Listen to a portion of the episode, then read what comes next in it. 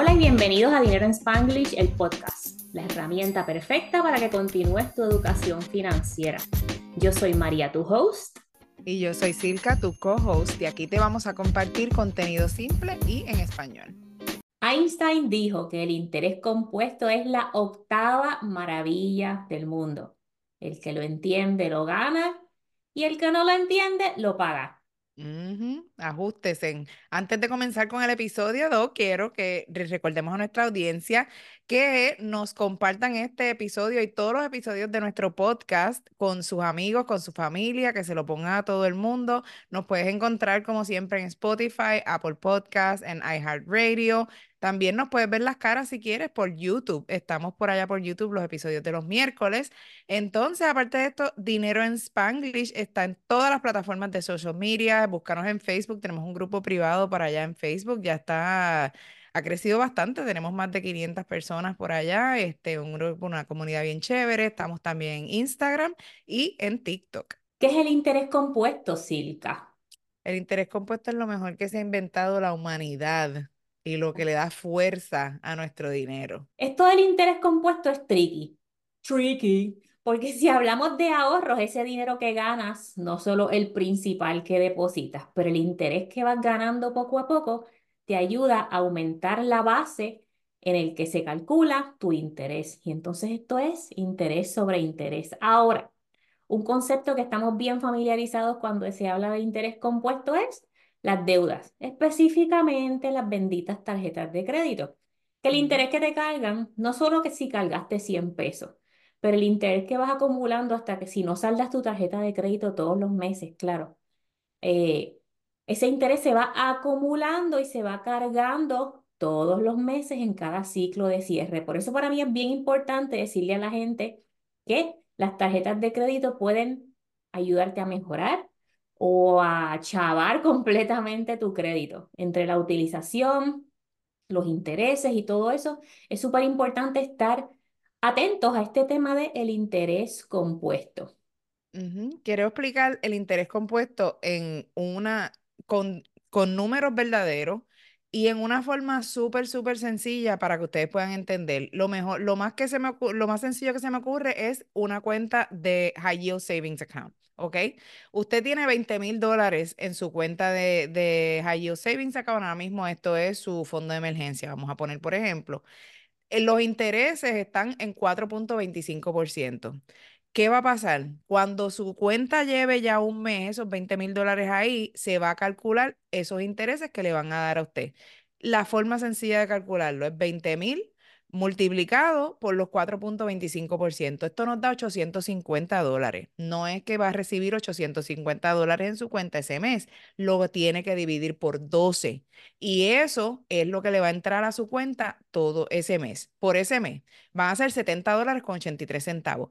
Pero la belleza de esto es que el mes próximo esto se va a volver a, a calcular y no se va a calcular solamente de los 20 mil dólares que originalmente tenías ahí, se van a calcular de 20 mil dólares con 70, con 20 mil 70 con 83 centavos. Y así sucesivamente va a seguir, crece, crece, crece, crece.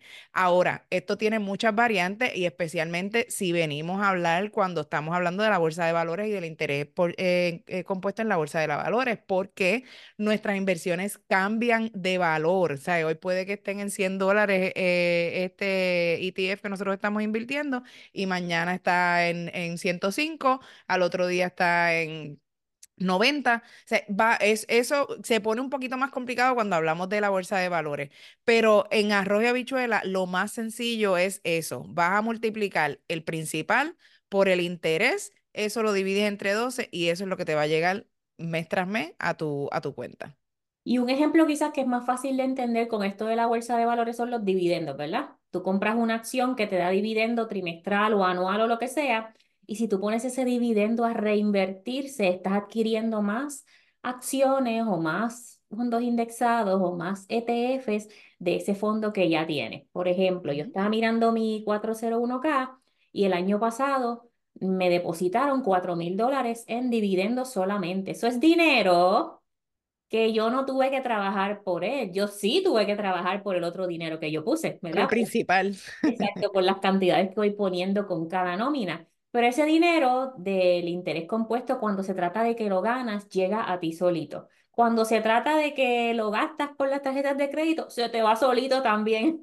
Ujú, exactamente. Y los dividendos yo creo que es aparte completamente de, lo- de los intereses, del interés compuesto. O sea, esto es una cosa que te dan las compañías por, por tú ser un, un investor en la, en, en ellas. So, esto se sigue poniendo mejor y mejor cuando hablamos de la bolsa de valores. Pero volviendo al interés compuesto, así es que se calcula en una forma súper sencilla para que la puedas entender. Sí, y el otro día me ah, hice, escribí eso de los dividendos en un post o algo y alguien me escribió un DM, pero como yo sé, María, cuánto me han dado? Pues tú vas a tu estado de cuenta, en el caso de los intereses de tu High Savings Account, Hay instituciones que te dejan filtrar por tipo de transacción. Puedes ver si tiene la opción de filtrar por intereses. En las cuentas de inversiones tú puedes filtrar por dividendos también y haces tu suma de cada periodo cuánto fuiste recibiendo. Eh, todos los bancos que yo, hasta donde yo sé, te dan la participación que te toca de tus intereses mensuales. O sea, es un rate anual, como dijo Silka, de 4.25, pero si ese mes tiene 30 días, pues ellos 365 entre 30 días o lo que sea y te dan la porción que te toca. Todas estas cuentas van a depositarte un poquito de dinero adicional por tus intereses en tus cuentas de ahorro, por ejemplo. Ujú. Y es dinero que no has hecho nada para, para, no has tenido que trabajar físicamente por ese dinero. Lo que has tenido que hacer es tenerlo ahí en esa cuenta parqueadito. Sí, hay una muchacha, no sé de dónde, yo creo que fue una historia de alguien que vi que posteó de otra persona, que decía, eh, los intereses de mi High Yield Savings Account me compraron las taquillas del concierto de Bad Bunny. Literal, o sea, es literal, tú los puedes, yo los dejo ahí, yo no los uso, pero si los quieres usar, tú sabes, te da 70, 80 dólares al mes que te están dando en 20, 20, 20, 20 o 25 mil dólares que tienes ahí, eso te puede pagar el Manipedi o te puede pagar, qué sé yo, whatever. Sí, es algo, estamos yéndonos aquí a los high yield savings account, pero es algo a considerar cuando tú estás abriendo tu cuenta de ahorro. Yo sé que todavía, a pesar de que hicimos el episodio más escuchado al día de hoy de Dinero en Spanglish, de Tip 16 cuentas de ahorro high yield savings account, todavía la gente tiene miedo a abrir estas cuentas en línea. No sé qué miedo, ¿verdad? Obviamente de no tener una sucursal en persona, aunque al menos en Estados Unidos uno casi no va al banco. Yo sé que en Puerto Rico todavía hay que ir al banco por un montón de cosas, pero el banco ese que tú vas en persona te da cero punto y tantito. Cero punto, gracias por venir, ¿verdad? Entonces estás perdiendo la oportunidad de ganarte X cantidad de dólares, X cantidad de centavos, lo que sea, ah, ganarte un poquito de interés compuesto gratis. Gratis entre comillas, ¿verdad? Porque el banco, cualquier banco está invirtiendo tu dinero para adelante. Nadie se está quedando con eso en una caja por ahí de zapatos.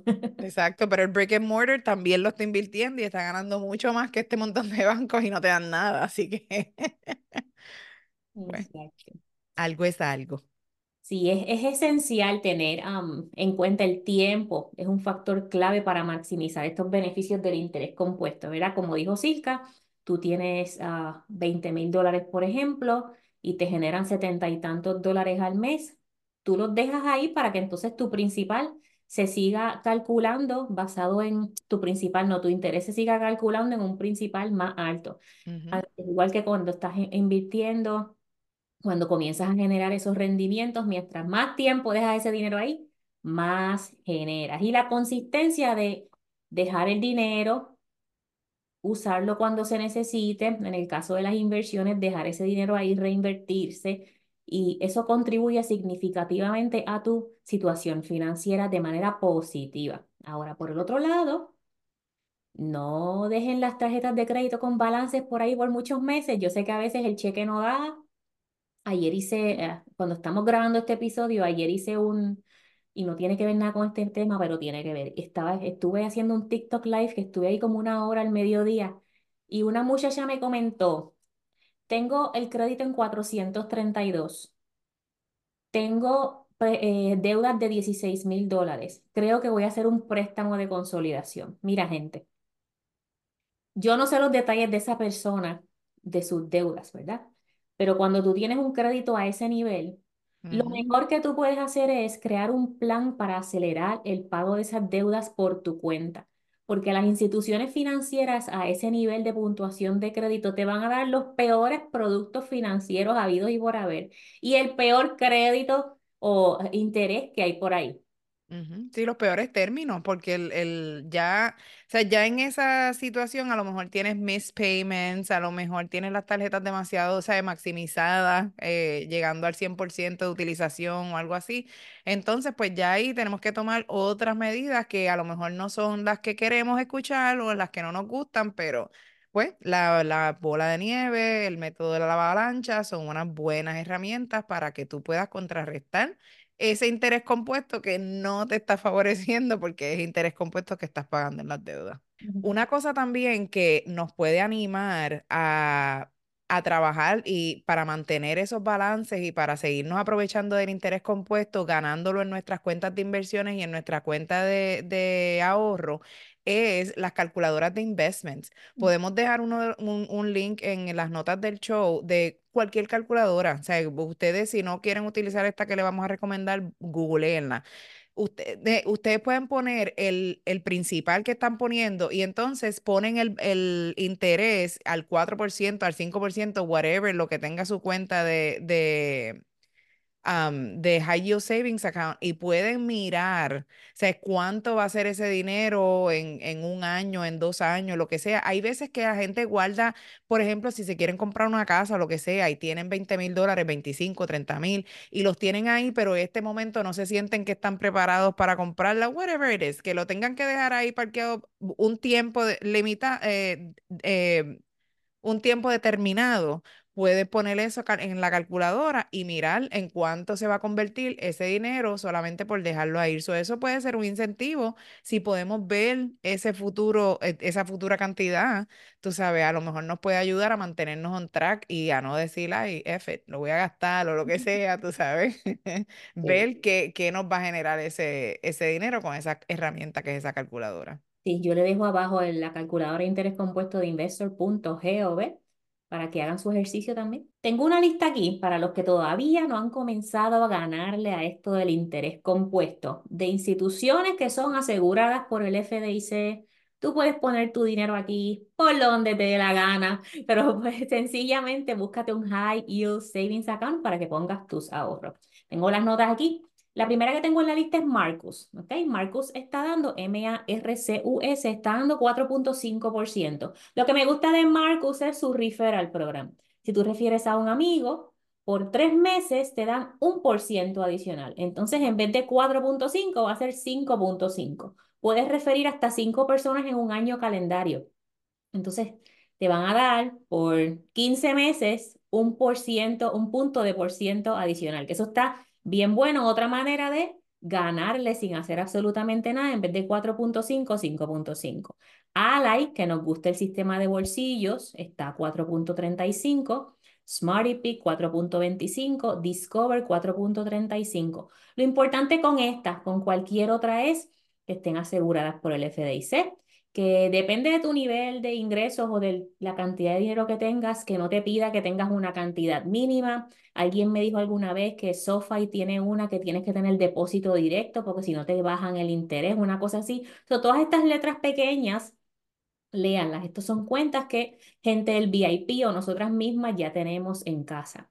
Por el lado de las, las deudas, gente, si usted tiene buen crédito, pero tiene balances en las tarjetas porque se le han acumulado y necesitas entonces transferirlas, hacer una transferencia de balance a una tarjeta en cero porque quiero stop the bleed en esto de pagarle más intereses al banco. Ahí hay cuentas que te proveen 12, 15, 18 meses que puedes transferir tu balance a 0% de interés, ¿ok?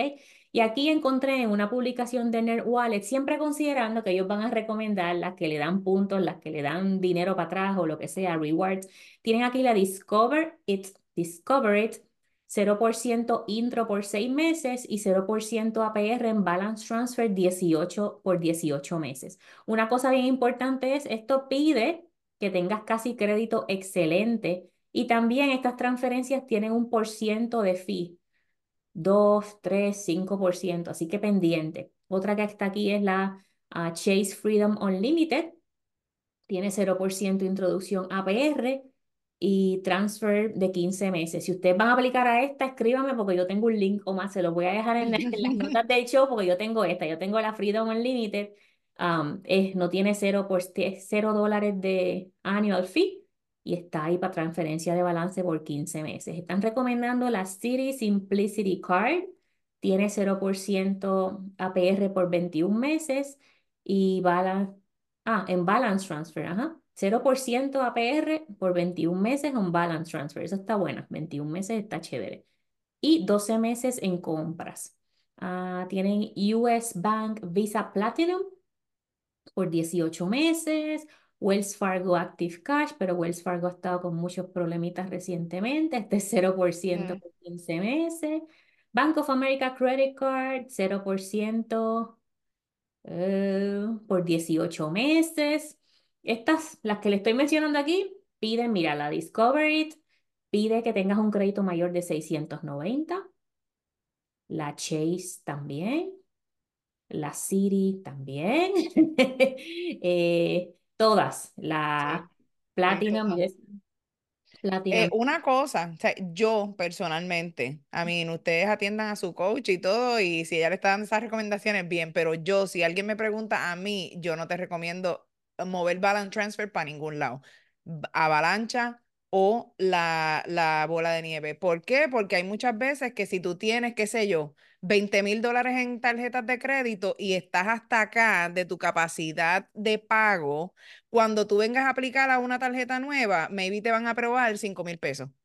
Entonces eso no te va a ayudar. No te va a ayudar tampoco a, a mejorar tu relación con el dinero y la, y la razón de la por qué llegaste a donde estás ahora mismo con ese revolú de deudas y todo eso. Sí, matemáticamente hace sentido. Y si tuvieras la capacidad, pues tremendo, tú sabes, hace sentido hacer el balance transfer. Pero para mí, cojan y o sea, apriétese los pantalones y en la medida que puedan, ataquen esas deudas de, de otra forma, porque ya ustedes tarjeta de crédito ya tienen. O sea, a lo mejor no les hace falta otra, aunque tenga 0% o whatever. O aunque paguen los intereses, maybe pagar los intereses es lo que nos hace falta para que nos duela cada vez que nos cargan ese interés ahí.